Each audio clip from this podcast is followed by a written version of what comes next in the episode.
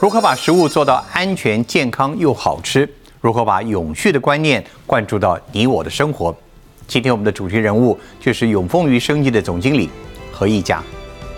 这个番茄已经种了四个月，都结果了嘛？上周才看到，下一周我去啊，一颗不剩，就整片呢，全部都得了白粉病，一夜之间什么都没了。对，什么是永续？因为你一开始你看那个土壤硬邦邦，已经都被破坏了，到你看它用有机的方式，一年一年的耕作下去，它的土壤会越来越好，生态越来越好，它得病的几率也会越来越低。几乎中菜没有人不用鸡粉，对不对？不用味精，这都不可能。那当食材本身的风味是呃足够的，其实你这些事情就可以少一点。你有打过什么退票的吗？呃，我们都会有意见啦。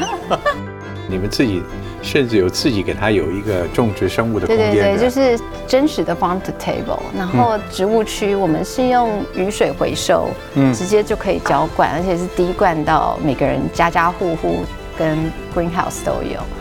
永丰云的人自己定位自己为有机的生活管家，嗯，就说我不只是卖你东西，我所有的事情想想办法像一个管家一样帮你设想到的。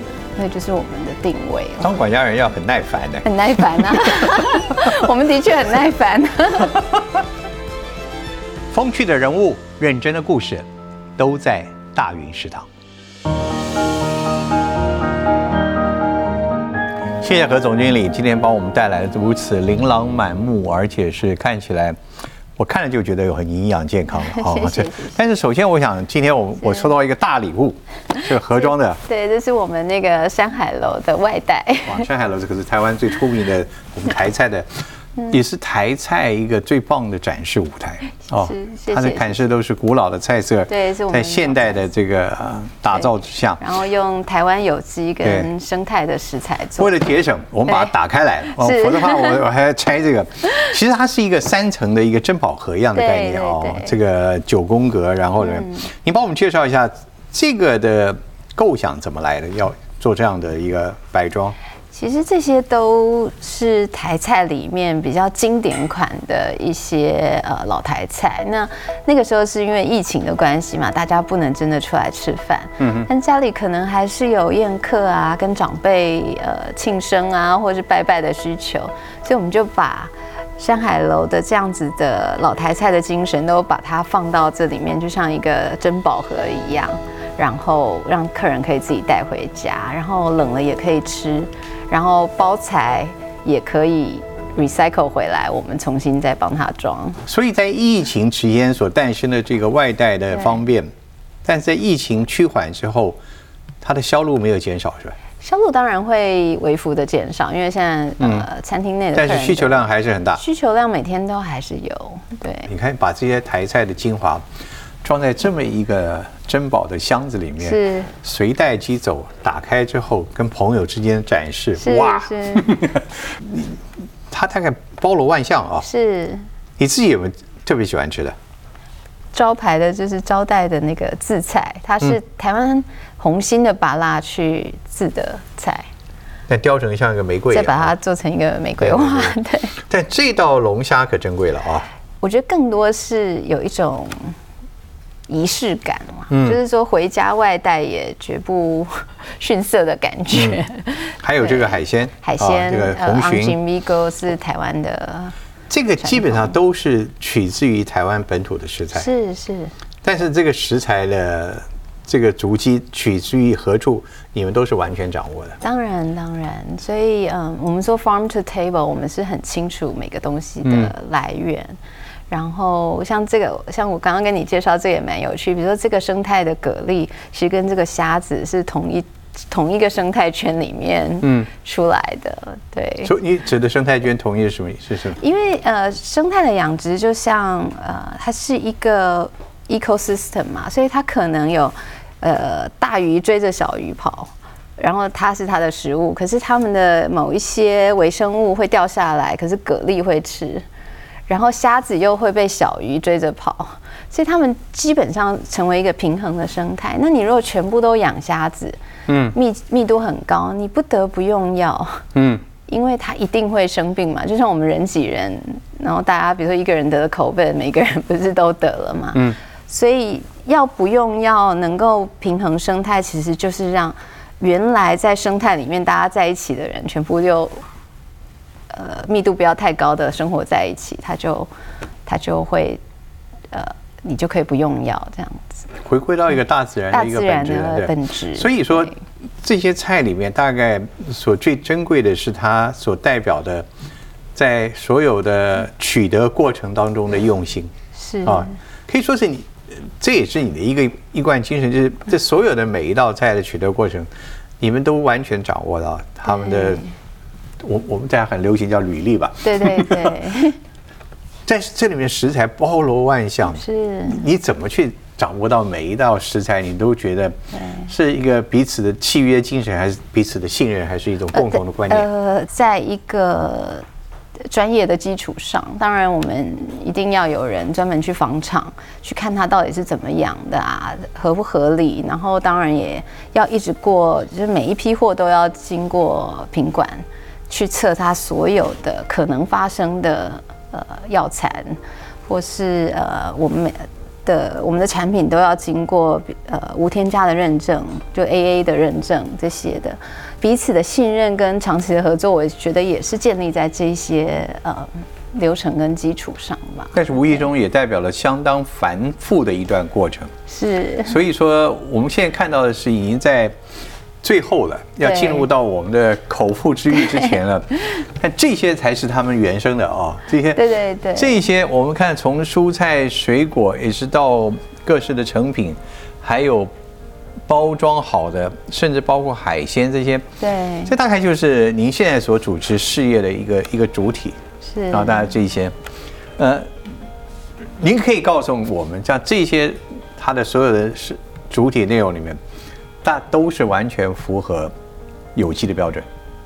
应该说，我觉得是认证之外，你还是一定要去了解它的环境跟房场，这个是我们呃，只是就是专业的坚持啦。对，所以我们一定是知道每个东西从哪来，这是 for sure。你自己也要去看吗？像鸡呀、猪，我们是整批整批养的，那个我们当然我都会去看啦。那我觉得，我一直觉得我们跟生产者其实是一个 partner 的关系嘛？你有什么样的故事？你在地方去看了之后，以台湾这些生产的这个他们的过程，他们所耗费的精力或者花费的苦心，你自己听过他们什么样的故事吗？我记得我刚进入这个行业的时候，那个时候有机也才刚开始啊。那我们那时候有自己的农场，二十年了吧？对对对。然后呢，比如说这个番茄已经种了四个月，都结果了嘛。上周才看到，下一周我去啊，一颗不剩，就整片呢，全部都得了白粉病。所以后来你才知道说，哦，原来其实你一旦你知道有病的时候是这么可怕，一夜之间什么都没了。对，很多的呃生产者身上都会发生，而且经常的发生。对，所以嗯，为什么最后让它生态回到平衡，或是这些的？其实那个是回到返回到自然，看可以怎么做才不喷药，可以不用你知道吗？一日之间都都不见。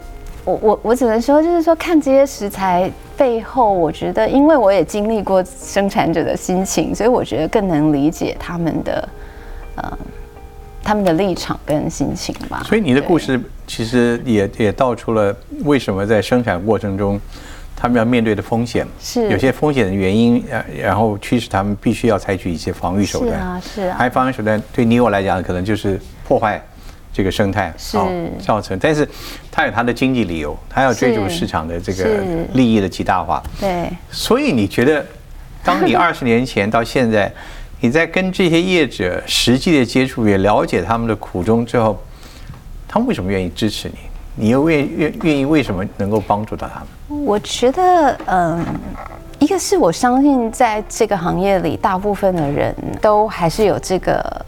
呃，理想跟理念才能坚持到现在了，不然说真的，如果你没有理念，你看那样，你你会不会喷药？你还是会啊，因为要养家活口。可是更好的是说，大家透过这么多年的经验一起成长，大家也慢慢找到更好的方式。大家都在讲永续啊，我其实深深的体会到，呃，什么是永续？因为你一开始你看那个土壤硬邦邦，已经都被破坏了，到你看它用有机的方式一年一年的耕作下去，它的土壤会越来越好，生态越来越好，它得病的几率也会越来越低，嗯，产品的品质也会越来越好，就是不一样的思维，它其实真的产生永续的。好处的时候，我觉得对整个产业的人也是一种鼓励了。对它真的会越来越好，而不是像另一个方式，就是你会一直耗掉它嘛。对，我想你听你的话，我我就看到这些。对，其实我我我们从一个世俗的眼光，它跟你我非经过有机方式栽培出来，其实长得也差不多一样。是，所以那个不是不是一个呃后续的问题，而是你的观念。你要不要去去帮助这个事情，帮助这个世界跟环境？所以两个问题，不是说有机的会特别特别的就如何给你的健康带来直接的什么什么样帮助？我今天变成超人，没这回事。嗯，不能这么说。所以，比如说我说它的土壤如果越来越好，越来越好，它吸收的其实就是它生长的土壤。嗯所以它会不会比较好吃？会不会比较营养？正常来说，你如果拿两块地，应该是会的，因为你看每一个有机的土地，它的有机质含量是每天每天一直累积上去，所以你的有机质含量高，它照理说它吸收的营养是比较好的。嗯，对，我觉得这是还蛮科学的事啊。那你有没有觉得比较好吃？我觉得那就看人。嗯，对。所以第二个问题是有机的食物，它在呃你的培育过程当中。你要付出是更高的代价，嗯，还是这个代价会随着时间和慢慢它也会降低？它也会降低，就是说，当它的生态跟土壤会到比较健康的状态，你真的要帮它下有机肥料的几率就会比较低嘛。嗯，它也会随着这个时间慢慢的现在越来越像现在你做了你们的永丰已经二十年的经验。你的感觉现在我们你的合作环境，你的合作伙伴，他们已经到了一个什么程度了？他们现在当然一定是比他们早些年开始的时候成熟很多，产业也是相对的成熟，但是他们也跟我们一样，就是一直想要在在永远都要再进步一点。现在要怎么进步？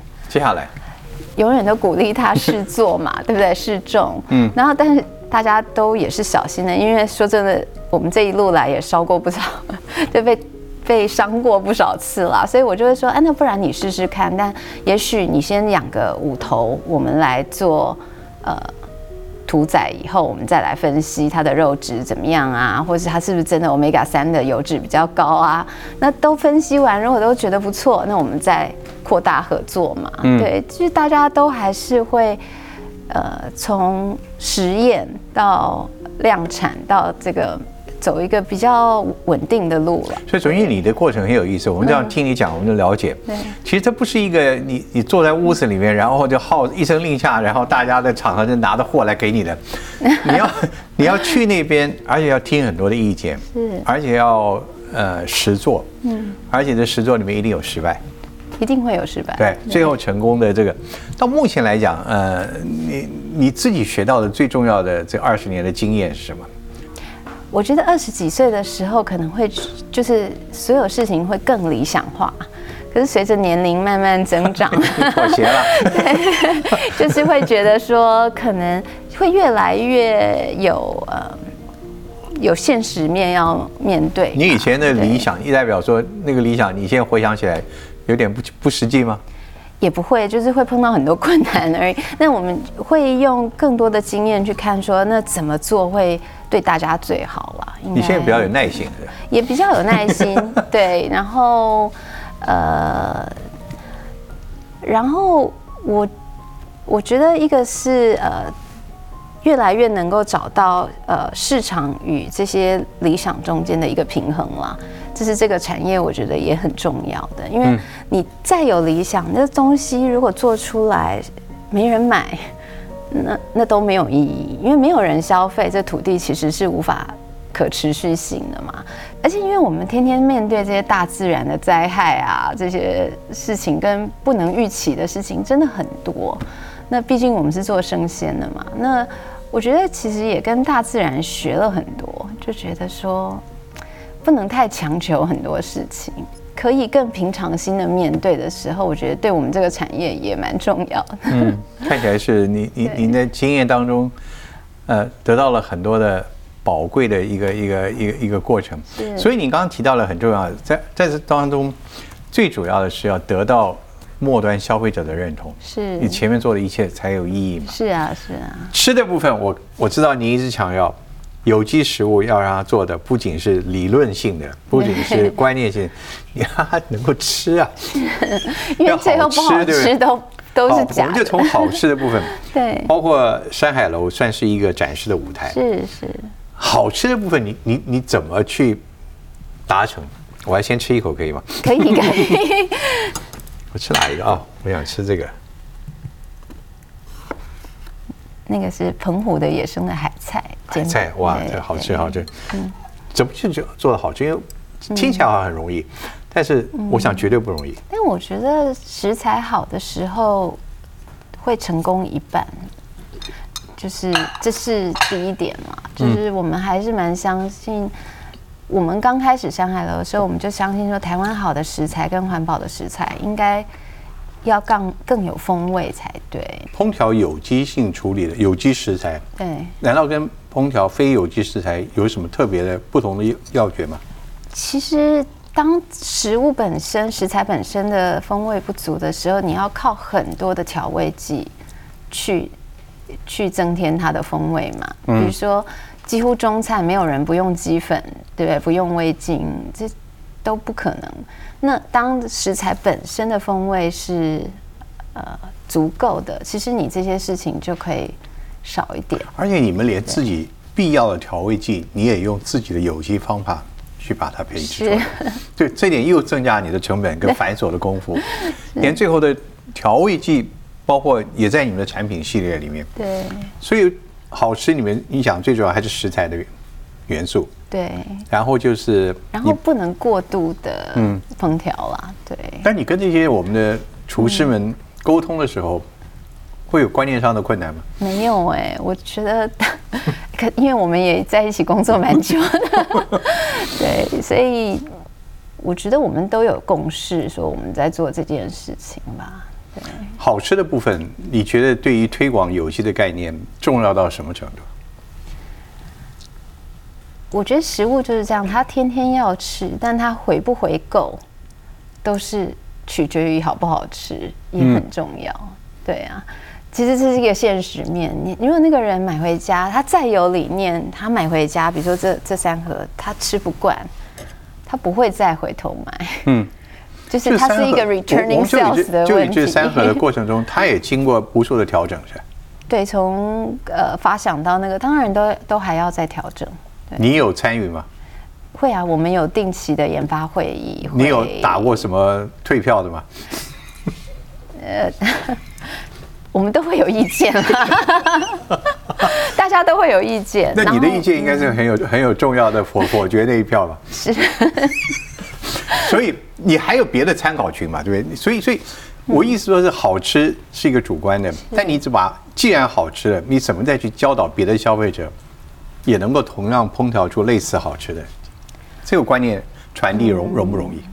我们的客户群其实蛮都会化的，所以呃，年年轻一代其实有时间烹调跟呃做菜的几率没那么大。但他又想要有健康的生活，所以我们其实属于加工品类，就调理包类非常丰富的一一个品牌。因为他对你的食材料理很有信心，对，所以他就可以带回去来做他的料理。对，所以你的料理包，你的观念是尽量让消费者能够重塑在他你们这边吃的这个感觉。对。那这个料理包处理有没有也有特别的你要重视的？我们很重视它的呃回热的品质，还有它的操作不能难，嗯然后时间要够快。哇，你光这三个因素就不得了了。对，然后还要 portion 刚刚好，就说因为现在都是差不多三四人的三三人家庭，其实很多，嗯，不太能在那个大包了，你知道，大包他吃不完，嗯，还有他就会变成，所以这些 portion size 我们也都一直在研究，就是说，哎，到底客人需要多大？对，那这些其实不容易，所以我们都会叫。比如说，我们公司比较 junior 的员工，那他们因为他们烹调经验是最差的，如果他复热后是好吃好看的，然后没有什么太大的这种。问题的话，我们才会上这个上上。这这是这是你们公司 junior 员工必须要担负的责任。是啊是啊，但他炒坏了或煎坏了，我们就知道说这产品真不能上。不是很合理，很合理，对不对？因为照理说，每个大厨出来都是好好好吃的嘛。人家吃过的盐比你走过的路还多，对不对？对。当然了，所以我现在看啊，比如说永丰鱼的概念，已经我们从中央看，从原始的在二十年前。你开始研究这个有机食材，它的生长环境的问题。对。后来你看到了市场以及经济因素的挑战，是然后你开始去寻找合作的伙伴。对。然后你要说服他们，你同时要自己付出很多的挫折。对。然后开始希望消费者端能够接受，然后中间再开始露出各种的调理方式。这是你开始二十年前推动的时候已经想到的这这么繁复的过程吗？没有，我们那个时候真的是呃，因为永丰鱼在我还没呃开始在这边工作的时候就有这一个 division 嘛。那他当时就是认为说，环保跟永续的农业需要在台湾有人呃开始呃琢磨这件事情，至少因为台湾的气候啊环境都不一样，要有人知道怎么在台湾做这样子的农法，所以。一开始就有农场，那也的确邀请了很多农友进来一起工作，然后一起实习啦。就是说，看怎么摸索出一条路。可是万万想不到，说他们其实没有办法进一般通路，所以就开始了这个开始。你必须自己打开通路，对对对，打开通路，不能进不能进一般通路的理由是吗？那个时候，第一根本没人认同，所有的人。在大众的市场，大家还是看价格高于价值的时代嘛？观念还没打通，还没打通，消费市场也不存在。对，所以如果他们要继续种，那总是种出来的东西要有要有去要去啊，对，要有出路啊。嗯，不能说啊，你可以用这些益生菌啊，这些什么东西在这个土壤里面，可是哎，种出来了，那去哪呢？嗯，没有办法，所以。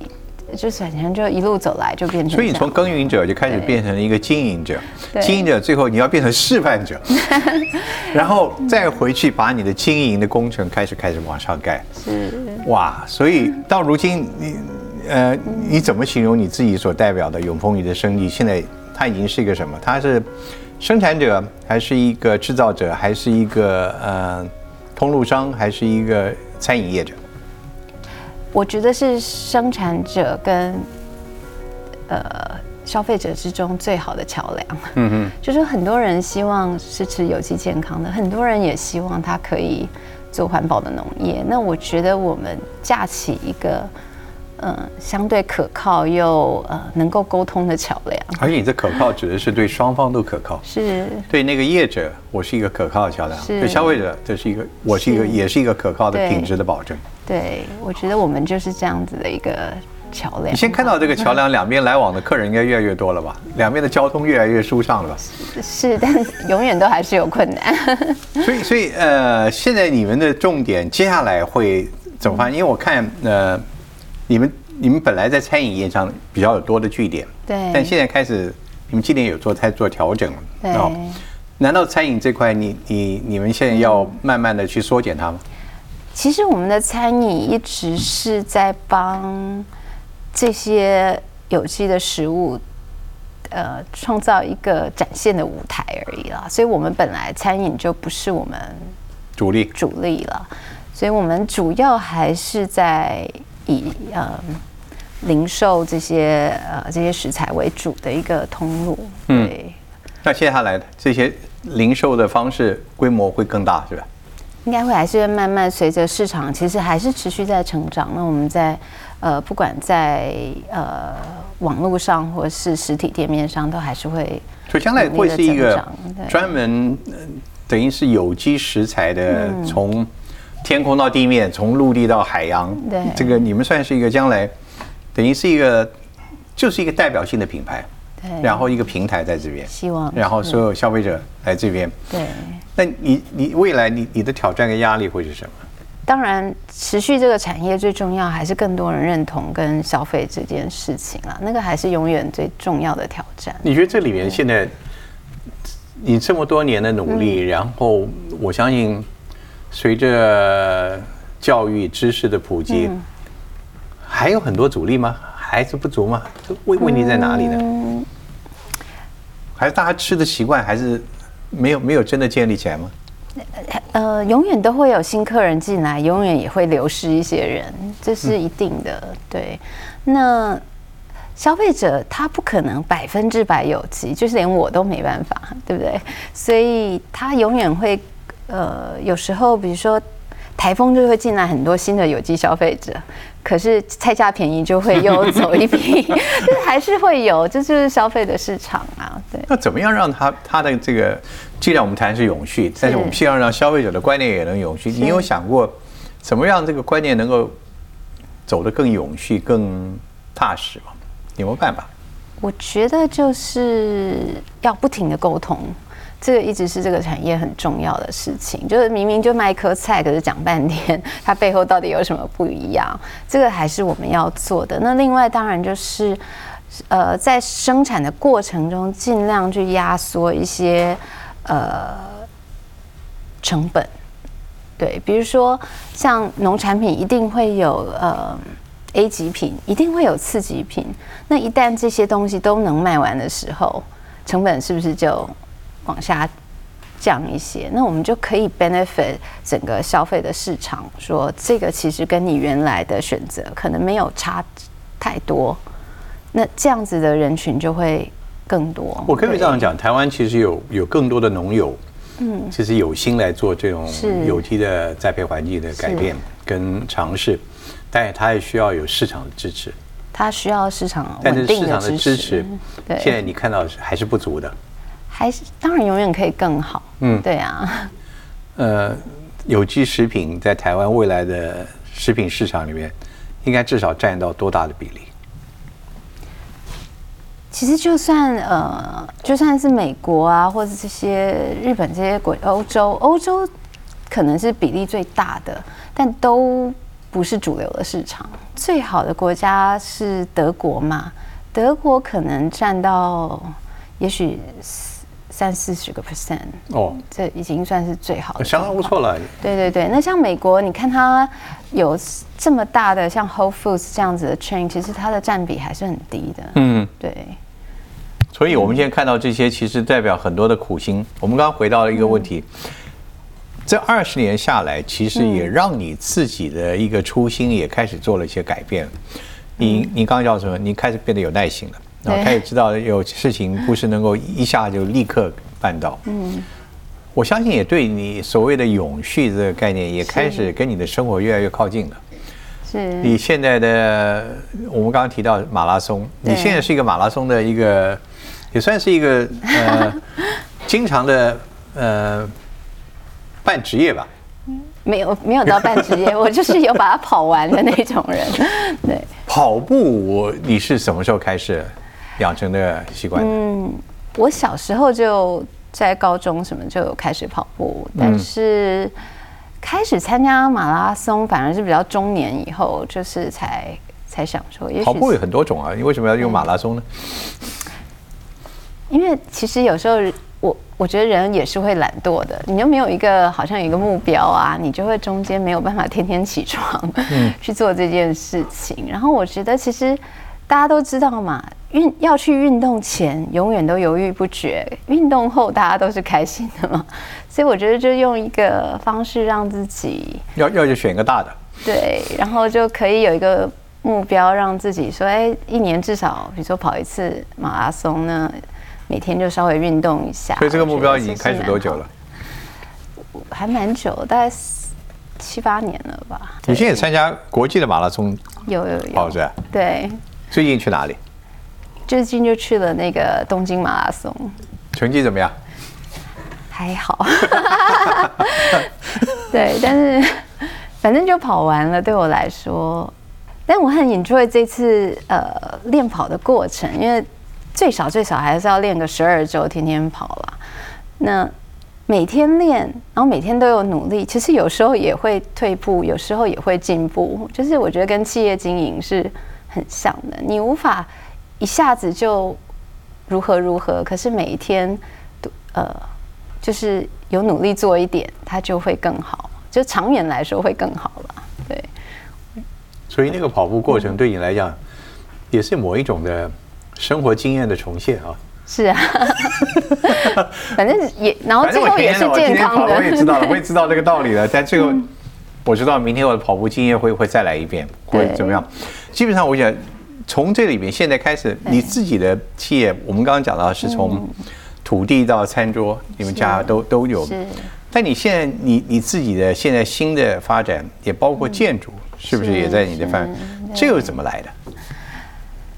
一个是刚好嗯有这个机缘，然后第二个是说，呃，也很多消费者会跟我们说，哎，他们其实生活已经过得非常呃非常永续、非常环保，也很健康。可是他们可能在住的上面没有得到他们想象中的那样子的呃生活环境。然后没有他们那么认同的住宅，所以我们一开始也是哎，很多人给我们这些意见以后，我们就做了一些不一样的改变嘛，在建就是建筑上。你做了什么改变？当然就是那时候想说，那是不是大家觉得更环保，就是一定要去做呃绿建筑嘛？因为现在都有这些绿建筑的标章。然后呢，我们也问这些消费者说，哎，那你觉得？绿建筑的这些标准是不是你们理想中希望的生活？可他们都觉得，哎，有一些好像不是，然后有一些是，所以我们就开始了解说，哦，原来他希望在忙碌的生活中，他回到家，他是真的可以更健康、更呃更有绿化、更 relax，然后更很多呃实际的东西，像呃。水呀、电啊这些可以做一些循环跟应用啊，他们觉得更环保。那我们就用他们这些概念去创造了一个产品，然后呃，至少我们第一次做，大家还算蛮满意的，对。然后也做出我觉得稍微跟人家不一样的产品嘛，对。我了解的不一样就是你们自己。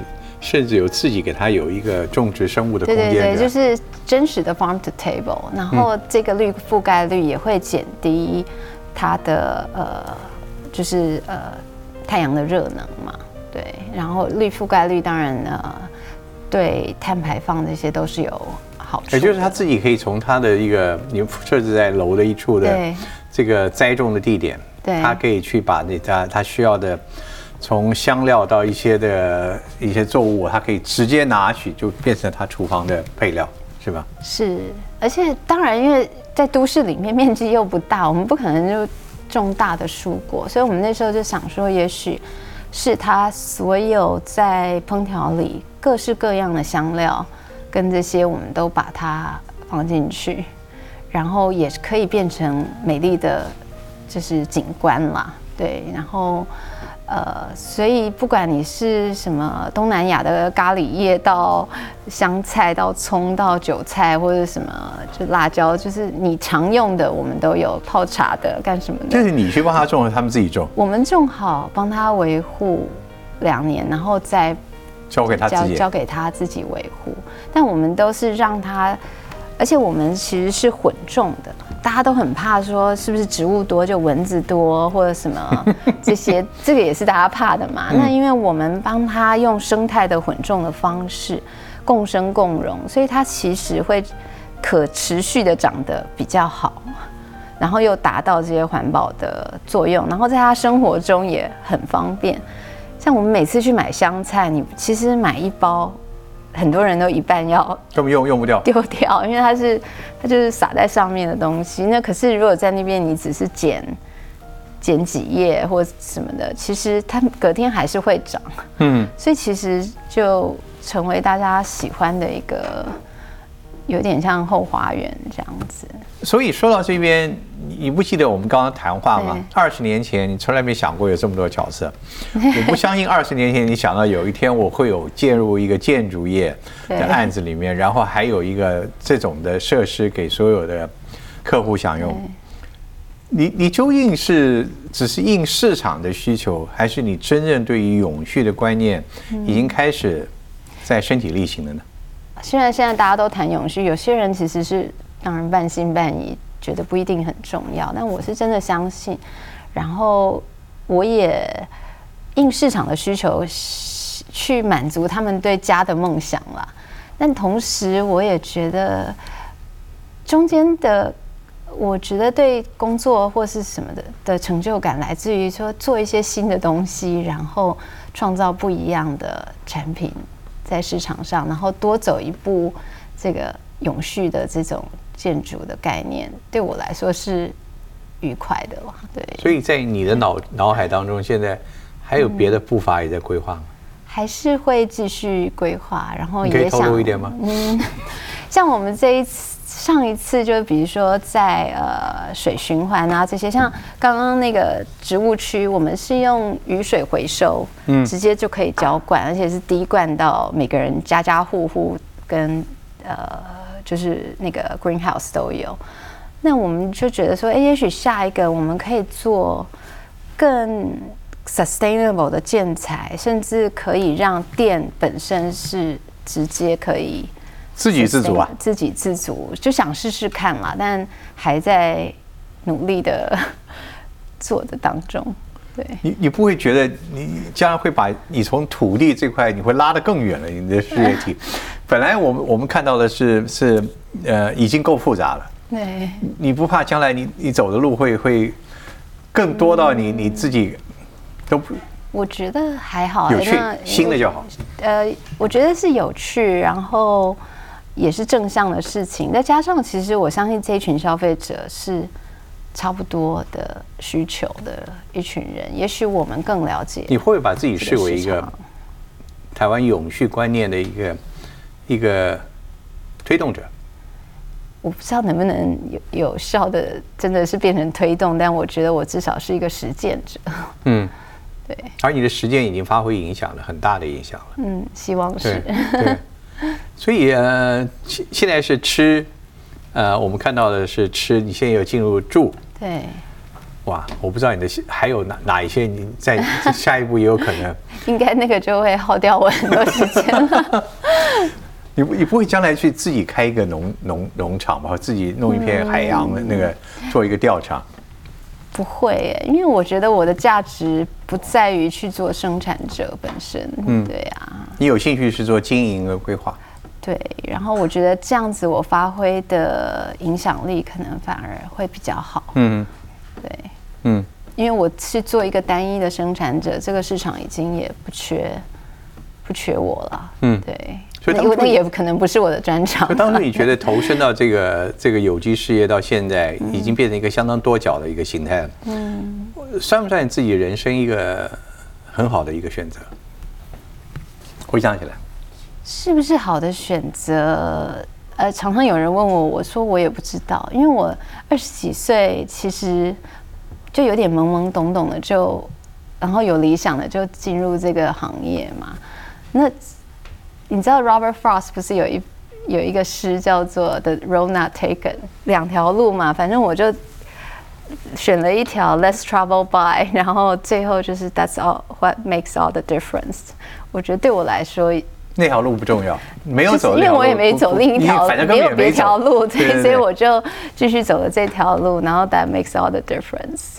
那走这条路走的现在，那我也可以问一个问题：这条路一路走来，你觉得最大的动力是什么？我觉得我们就是一个桥梁，我们看到更多的生产者跟消费者得到他们这样子的生活，我觉得那个就是我们继续下去的动力。他们的梦想对可以可以实现，可以实现。对，嗯，然后我们可以被信任，我觉得这都是呃，让我们继续下去的动力吧。对。你刚刚讲说你生命中有很多很多的新想法在实现，那我要问一下，你自己有没有一个什么样的目标在等着你？接下来，老实说没有特别，对，没有特别更麻烦，无处都是目标，我都可以去做到。对，没有，我就觉得踏实的走每一步，总是可以往前走的嘛。但我相信永丰余生地今天已经不是在二十年前的那样子，嗯，那已经证明它可以走很多的路哦，很多的在永续观念之下，它可以第，其实就是一个生活经验的一个一个缔造者。是，你在提供的就是一种生新的生活经验。所以我们说，我们自己永丰云的人，自己定位自己为有机的。生活管家，嗯，就说我不只是卖你东西，我所有的事情想想办法像一个管家一样帮你设想设想到的，那就是我们的定位了。当管家人要很耐烦的，很耐烦啊，我们的确很耐烦，这是这是不容易的工作，对对。我我还我要在观众问一个问题，会不会有